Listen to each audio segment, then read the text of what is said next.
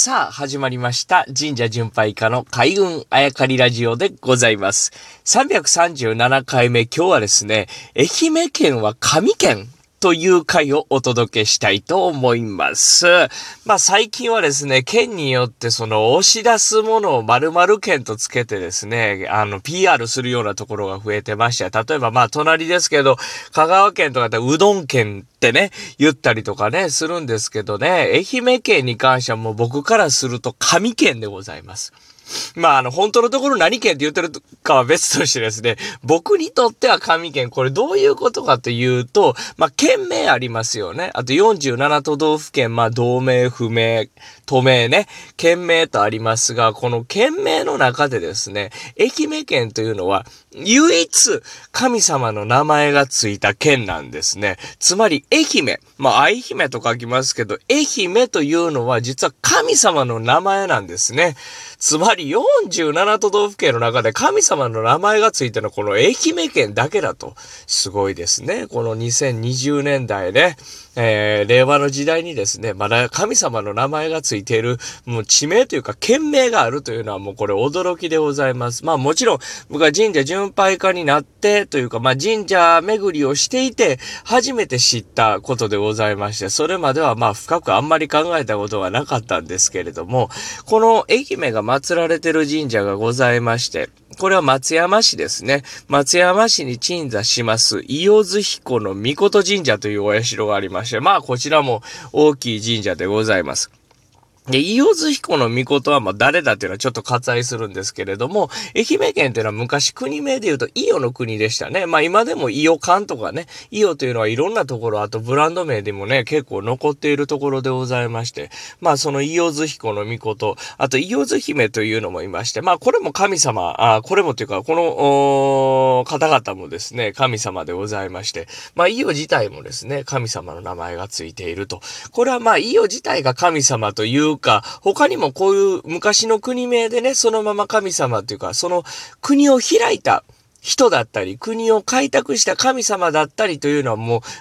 国名と神様名というのはイコールでございますから、それよりももっと昔ですね、昔というか、まあ、神話の時代にも、まで遡ります。これはあのーザナギとイザナミの下りですね。イザナギとイザナミというのはもうたくさん神様を生んだんです。例えば風とかね、水とかね、あの、いろんな神様を、ありとあらゆる神様を生むんですけれども、国土というか地面自体も神様として生みようとしたんですね。いろんな地面というか、まあ、島というか、うん、もう自体も神様として。で、四国というところはですね、四つの神様、四つ子やったと言われております。まあ、いろんな説がありましてね、四つ首があるとかね、一つの体で四つ首がある竜やったとか、まあ、いろんな説が、説というか言われが、あるんですが、まあその四国というね、えー、四つの、四つ子の神様のその一人が愛媛という神様でございまして、その愛媛というのがですね、伊予という名前よりも昔あったのに、一回まあ伊予になったと言ってもへ、あのー、間違いではないと思います。で、また県になるときにこれ、伊予県にならんと、愛媛県になるんですね。このあたりの、なぜ、伊予というところがずっと続いてるのに、伊予県にならずに、あの、それよりももっと昔にあった神様の名前の愛媛県になったかというのは、それはちょっと僕も謎なんですけれども、なんせその、大昔の四つ子の神さんね、で、香川とか徳島とか高知っていうのはその四つ子の神様の名前は一個も取らんかったんですね。これなぜ愛媛県だけが神様の名前を採用したのかっていう、そこまではちょっとわからなかったんですけれども、何はともあれ、愛媛というのは神様。ね、姫ですからね、えー、女性の神様なんですね。えー、もともと四つ子やったという四国、えー、その中の女の子の名前を取った愛媛。で、その愛媛という神様、愛媛県になったというお話なんですが、話は戻りますが、この伊予津彦の御事神社というのは神様がですね、もちろん伊予津彦の御事、男の人です。で、伊予津姫の御事、女の人。まあこれペアなんでしょうね。祀られていて。で、その中にですね、その中というかそのグループの中に